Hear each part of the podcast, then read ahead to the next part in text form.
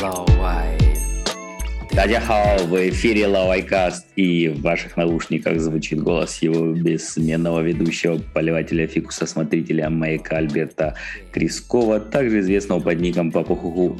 И сегодня у меня в гостях, как всегда, очень интересный гость. Это гостья, это Люба Владимирова, которую также еще знают в определенных кругах интернета под ником Люба Дроуз потому что внимательные слушатели, услышав слово «дроус», понимают, что речь пойдет о художнике. Люба, привет. Привет. Да, я знаю, что у тебя в Пекине проходит сейчас твоя персональная выставка. Вот скажи нашим слушателям, как можно устроить свою персональную выставку в центре, в сердце столицы, в Хутуне, и при этом быть постоянно интервьюируемой всяческими CCTV или кто там приходит к тебе, толпы журналистов с камерами для того, чтобы взять интервью? А, на самом деле все весьма хаотично, и, наверное, это больше, как бы, как не звучало, но связи Гуанси. А, Просто я знаю владельцев этого места, и они меня, в принципе, практически заставили сделать эту выставку, потому что я долго отпиралась и не хотела, потому что ну, это много работы, подготовки. А, но они буквально вот, что нужно, нужно, Люба, давай сделаем выставку обязательно. Ну вот, собственно, сделали. Давай тогда отмотаем пленку чуть назад. А ты в Китае уже 10 лет, даже чуть больше, если я не ошибаюсь. И все это время ты рисуешь или занимаешься чем-то еще? Нет, в самом начале вообще это даже еще было э, намного раньше, в 2007 я приехала в Китай из моего университета. У них была программа по обмену с Леонинским университетом. То есть э, вначале я училась в Шиньяне, в Леонинском университете полтора года.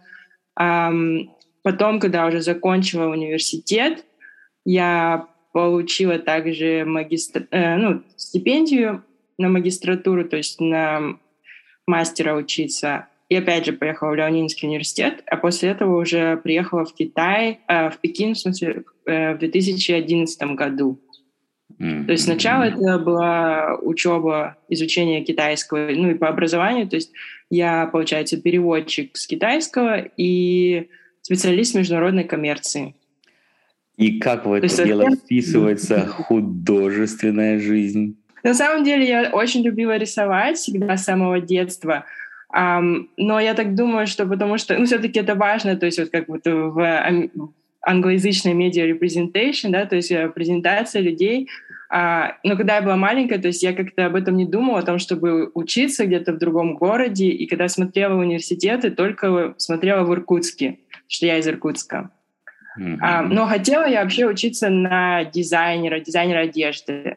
Но тогда в Иркутске не было никакого высшего образования. А, но вот была такая классная программа в моем университете. Мы по окончании получали три диплома. И она, конечно, уч, учить еще китайский, учи, учеба за границей. То есть это, конечно, было более привлекательно, чем какие-то были ночные курсы, по-моему, по дизайну одежды, что-то такое было в Иркутске в то время.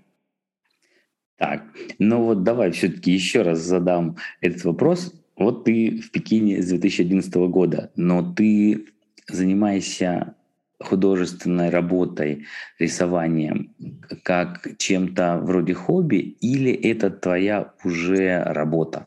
Это уже работа, уже сколько получается, три года или четыре, не, наверное, даже четыре года уже я работаю, то есть в полную занятость, только вот моей иллюстрацией занимаюсь.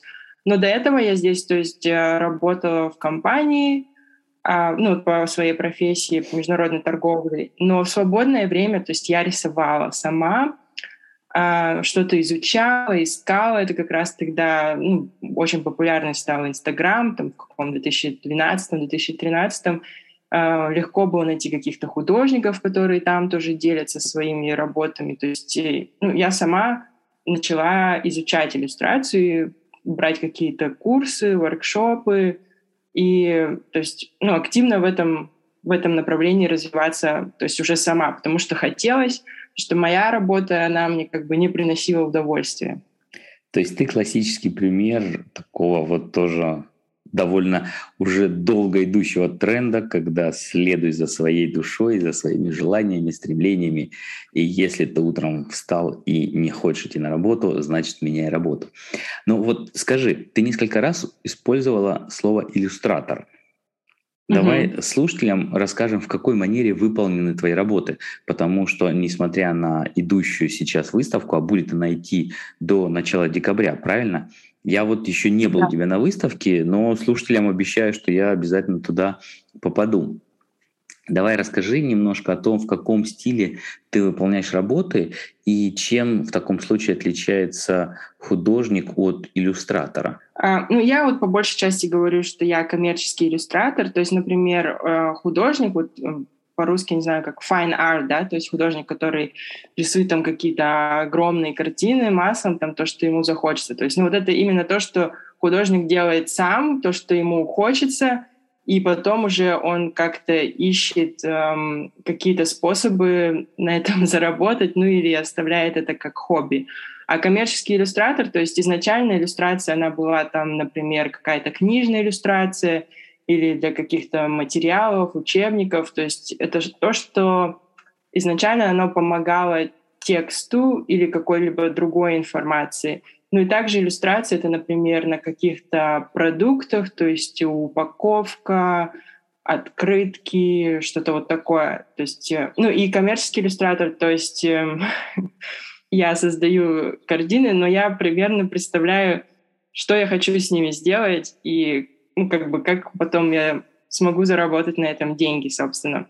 А все мои работы, они про Пекин. Ну, то есть основная моя тема — это именно Пекин.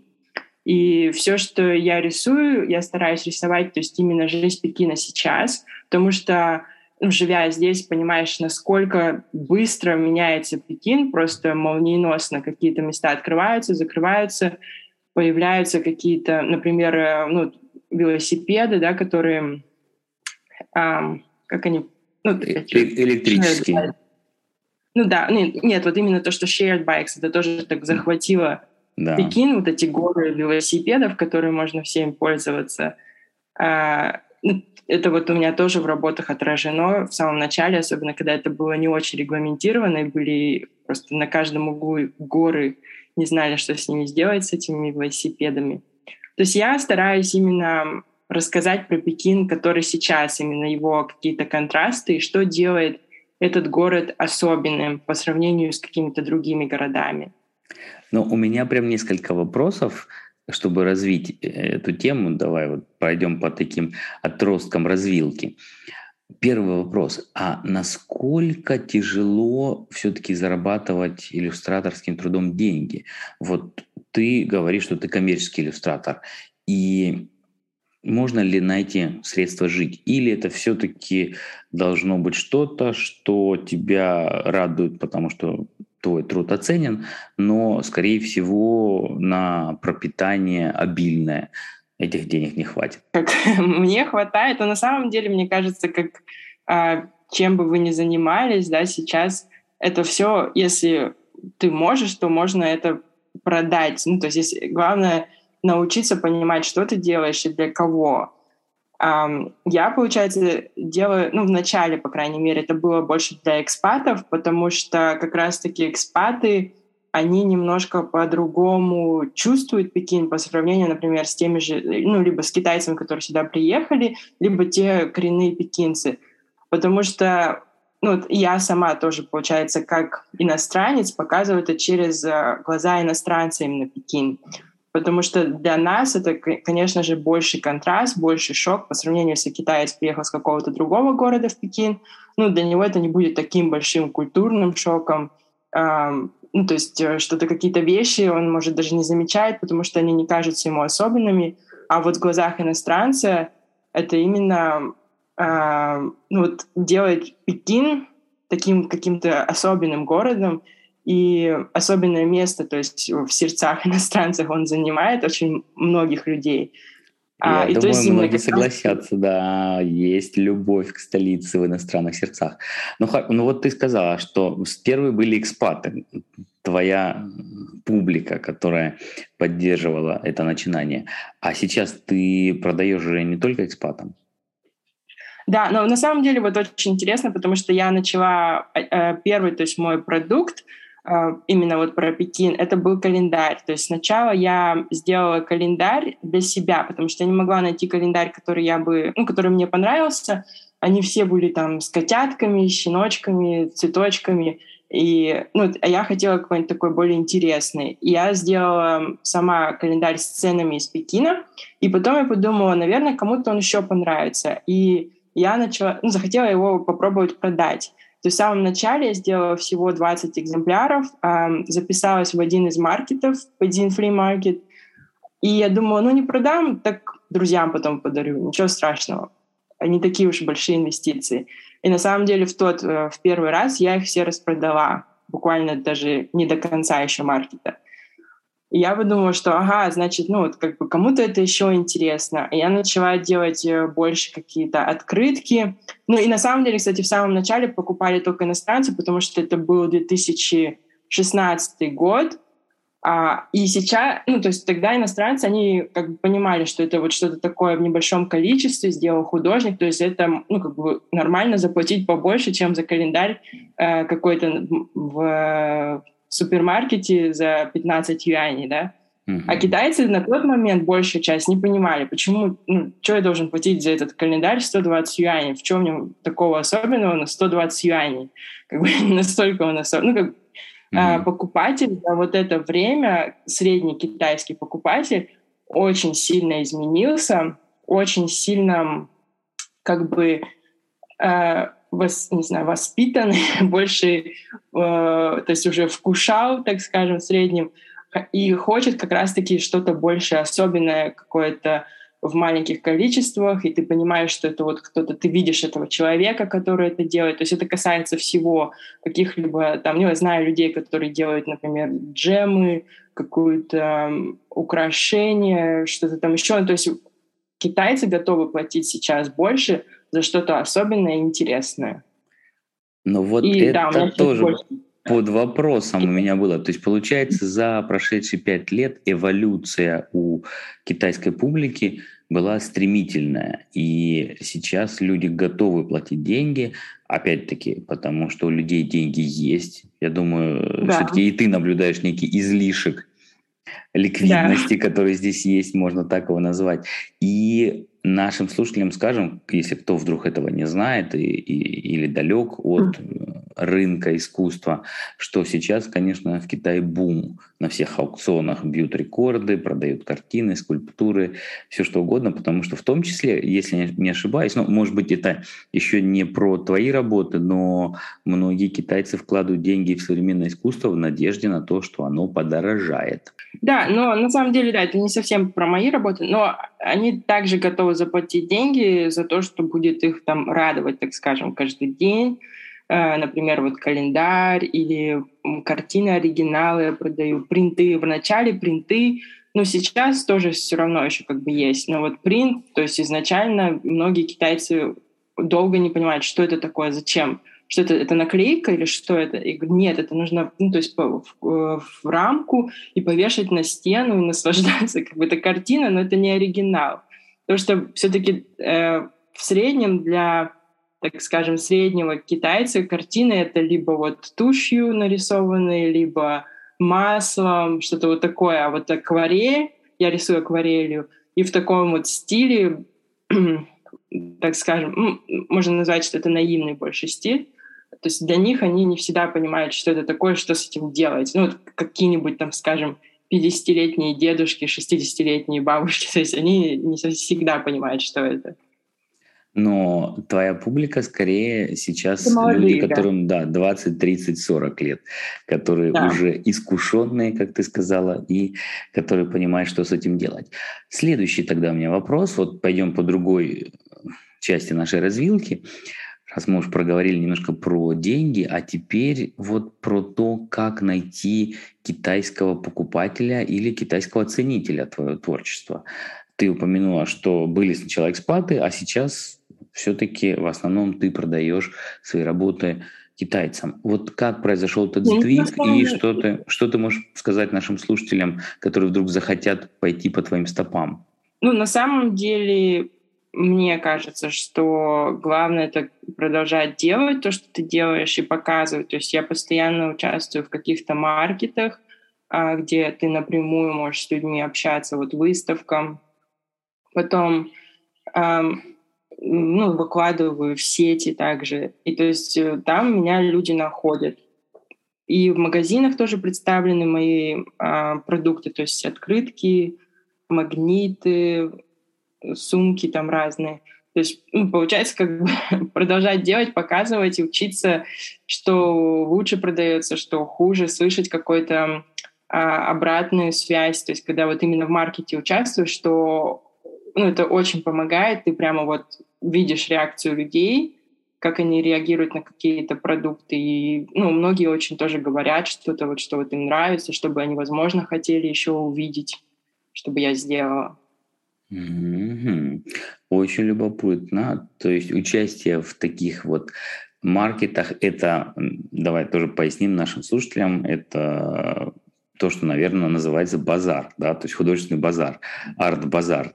Ты приходишь, раскладываешь свои, такой свой короб, да. и люди ходят, смотрят, выбирают. А скажи, во время пандемии сильно ли повлияло все вот эти ограничения, сильно ли они повлияли на тебя, на твой бизнес и, кстати, на тебя как на художника?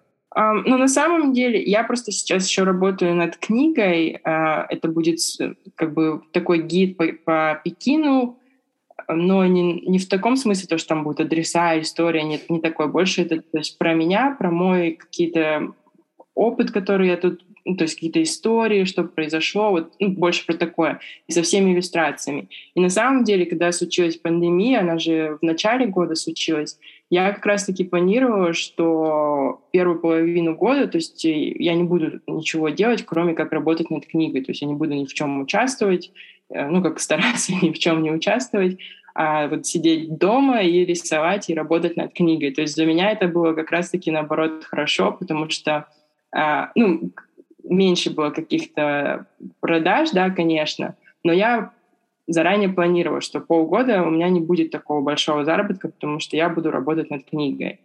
Поэтому для меня, в принципе, настолько сильного влияния не было. Даже было, наоборот, хорошо, что меня мало кто дергал, что-то куда-то там ну, нужно больше товара в магазинах там, или еще подготовить, либо еще что-то. Я могла лучше сконцентрироваться над книгой. Вселенная услышала твой запрос. Да, теперь мы знаем, кого винить в пандемии. Хорошо. А вот следующий вопрос.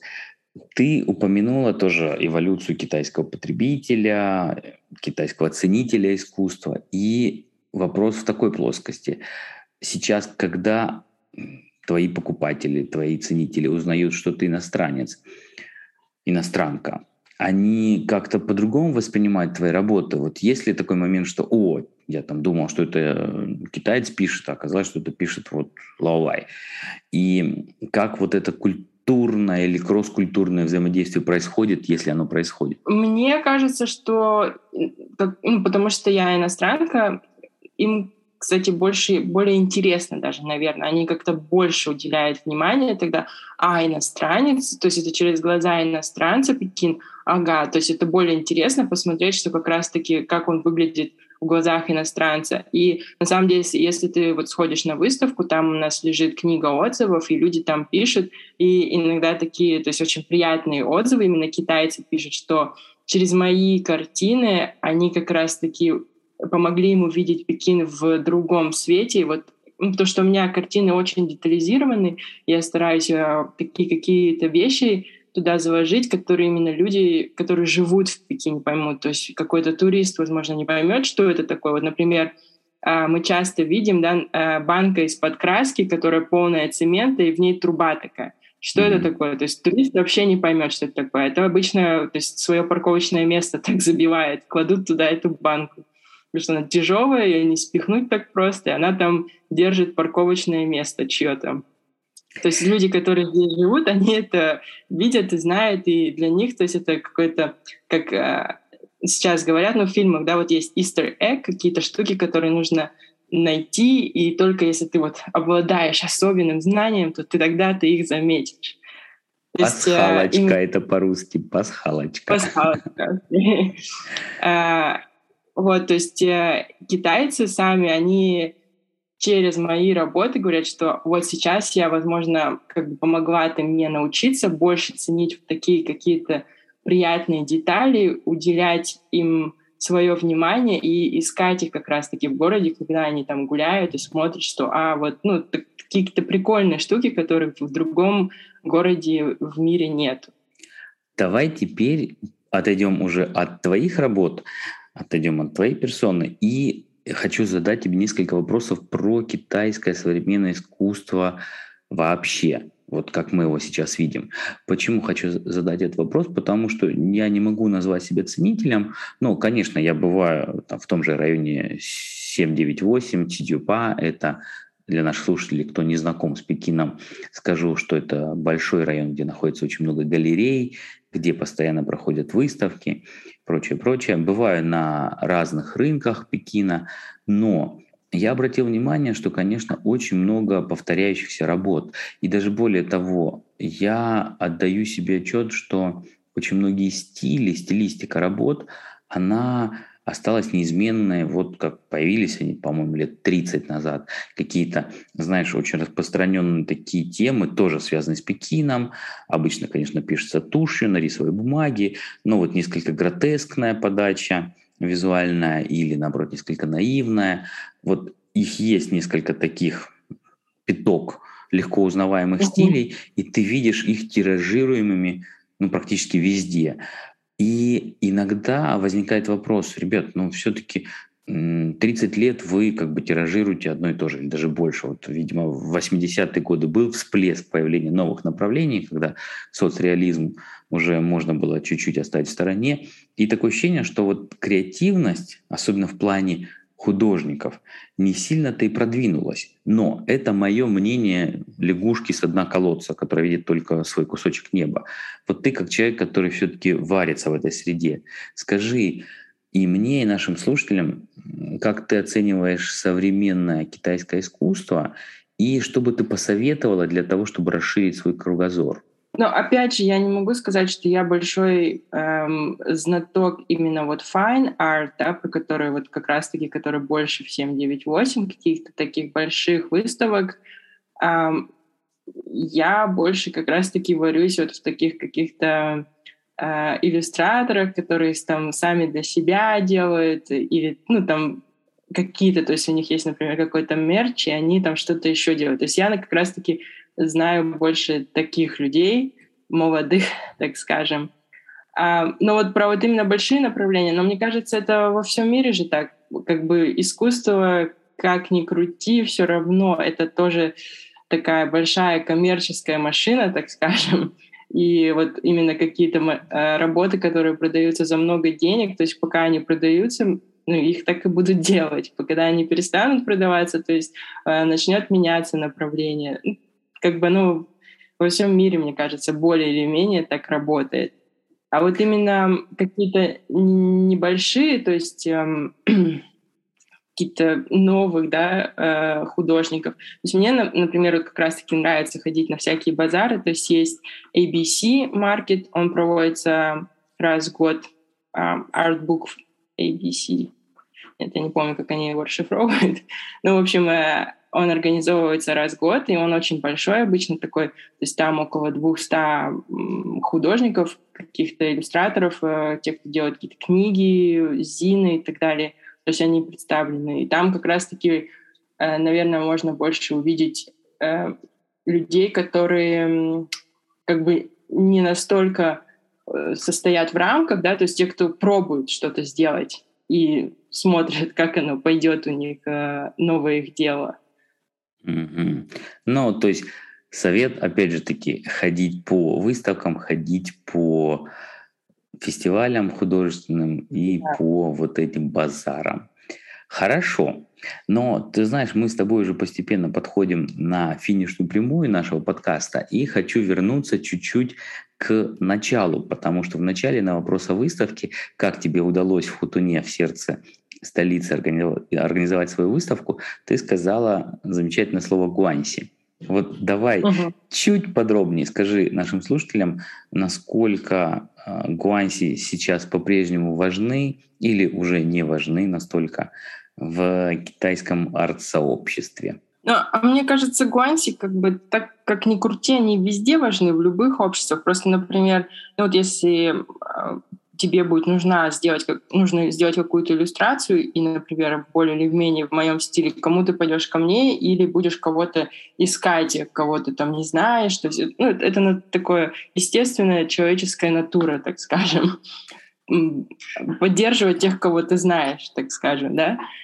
А, и, ну, и в арт-обществе в Пекине она тоже работает. То есть, получается, владельцы вот этого места, где сейчас выставка, я их вообще просто тоже, опять же, знаю из маркета, потому что эм, напротив, ну, вот это как Цай Цифан, называется этот магазин, и они делают э, украшения из э, старого, есть битой китайской керамики. И они тоже участвовали в маркетах, и ну, мы просто как бы общались там, несколько раз были соседями, разговаривали. Потом они у себя в магазине начали продавать мои открытки, магниты, а потом у них, то есть, появилось вот это второе место, пространство, где сейчас выставка. Там они по большей части проводят свои воркшопы, то есть там можно прийти и научиться делать, э, работать вот с этой битой керамикой. А, и они просто хотели сделать выставки, помочь э, художникам. Они очень такие люди про то, что нужно делать вот что-то такое хорошее, и как бы они не очень заинтересованы в выгоде, так скажем, материальной сами по себе. То есть они именно хотят вот кого они любят, кого знают, тем помочь и показать больше людям, то есть чтобы больше знали про например, про меня или про... Ну, после меня будут, которые художники, до меня там были выставки несколько. И вот, собственно, они просто меня пригласили, сказали, вот через э, там, две недели заканчивается наша выставка предыдущая, и поэтому, Люба, давай, сделаем твою выставку, собирай все и делай. И, ну, то есть мне было уже не отвертеться, как бы, что такая возможность э, появилась, нужно, видимо, все бросать и собирать выставку свою. Ну, то есть эти люди это тоже своеобразные меценаты, которые, ну или не столько, может быть, меценаты, сколько те, кто прошли чуть дальше по этой стезе, и у них свои уже есть галерейные пространства, и они помогают другим. Слушай, это здорово, что есть такая форма взаимопомощи. Мне кажется, в сегодняшнем подкасте часть наших слушателей тоже для себя нашла полезную информацию, потому что он показывает, что можно в Китае, в столице, в Пекине жить и делать то, что тебе нравится, делать вещи, которые не связаны с офисной работой. Можно вот так вот на своем умении, вдохновении и любви к искусству даже зарабатывать на жизнь. Люба, спасибо тебе большое. У нас, ты, наверное, Вам знаешь, спасибо. Да. Ну, мы договорились на «ты», видишь? Я опять прошу, прошу всех обращаться на «ты», дабы меня не обвиняли в том, что я всем тыкаю. Да. Смотри, у нас обычно в подкасте в конце есть рубрика «Грамота», где наши гости делятся со слушателями какой-то фразой или словом, которое кажется по какой-либо причине полезным. Вот чем бы ты хотела поделиться с нами сегодня? А я хочу поделиться словом чахуаши – иллюстратор. То есть многие даже китайцы не всегда знают, что они знают, что это значит. Они просто знают хуадя, художник, а вот чахуаши они не знают. Отлично. Давай скажем нашим слушателям, мы, безусловно, это напишем, но получается, что, буквально говоря, иллюстрация — это вставленная картина, потому что, да, она же как бы вставляется между текстом, и, соответственно, mm-hmm. вот это чахуаши, то есть ши — это как шифу, как, как мастер, как да. учитель, да, и, соответственно, чахуа — это иллюстрация. Ну, полезное слово, потому что немножко неожиданная лексика. И даже, наверное, если бы меня спросили, вот сразу так подняв среди ночи, как по-китайски будет иллюстратор, я бы не сказал. Я бы тоже сказал, ну, какой-то там ходя, художник, господи, что ж еще. И вот теперь точно уже самая последняя просьба к тебе. У нас в конце всегда звучит музыка.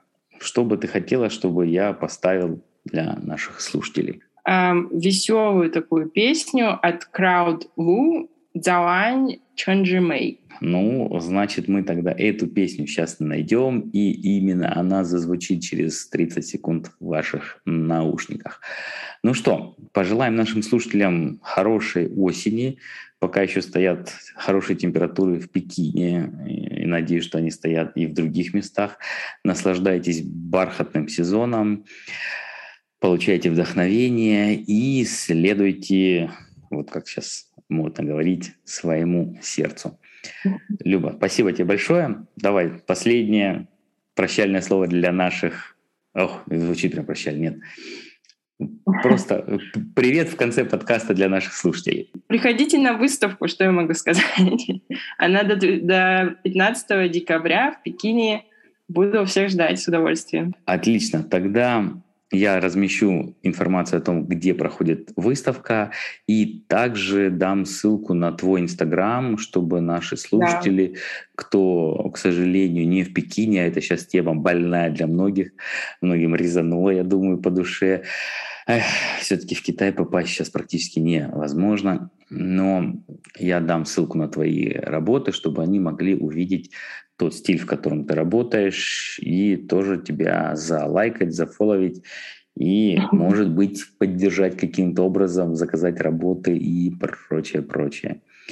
Ну что, всем спасибо, что оставались с нами в течение этого почти часа, и всем пока-пока. Пока. Эй, 吃早餐啊！快点啊！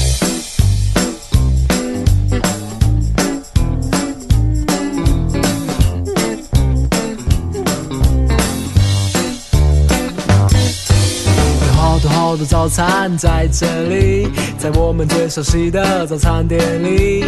不管你睡得多晚，起得多晚，餐姊妹永远在这里，欢迎光临你。对啊，对啊，对啊，对啊。对啊，对啊，对啊，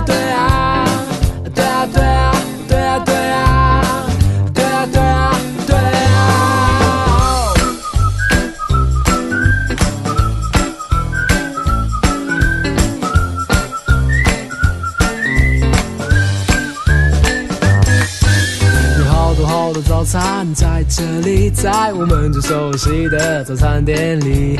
不管你睡得多晚，起得多晚，餐姊妹永远在这里，欢迎光临你。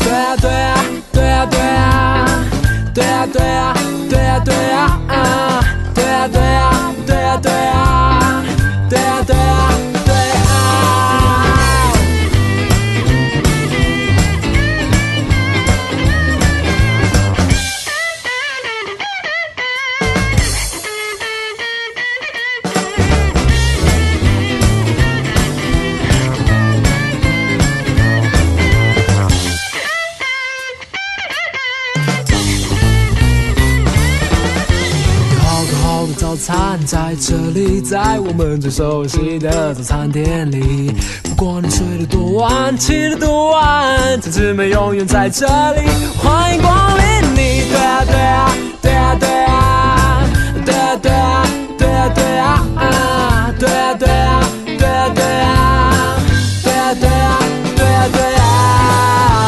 We share the morning。